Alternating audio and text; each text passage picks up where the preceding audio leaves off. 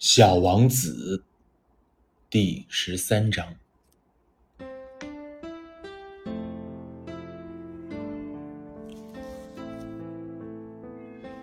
几百万年以来，花儿都在制造着刺；几百万年以来，羊仍然在吃花。要搞清楚为什么花儿费了那么大劲给自己制造没有什么用的刺，这难道不是正经事？难道羊和花之间的战争不重要？这难道不比那个大胖子红脸先生的账目更重要？如果我认识一朵世间唯一的花，只有我的星球上有它，别的地方都不存在，而一只小羊糊里糊涂的就这样把它一下子毁掉了，这难道不重要？他的脸气得发红，然后又接着说道。如果有人爱上了在这亿万颗星星中独一无二的那一株花，当他看着这些星星的时候，这就足以使他感到幸福。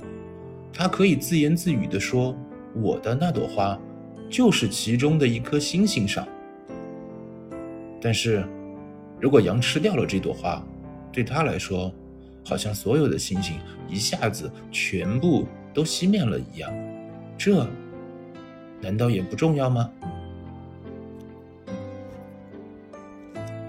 他无法再说下去了，突然泣不成声。夜幕已经降临，我放下了手中的工具，我把锤子、螺钉、饥渴、死亡全都抛在脑后。在一颗星球上，在一颗行星上。在我的行星上，在地球上，有一个小王子需要安慰。我把他抱在怀里，我摇着他，对他说：“你爱的那朵花没有危险。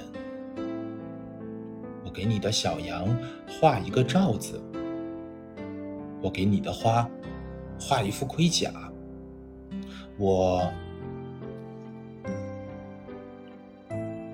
我也不太知道该说些什么了。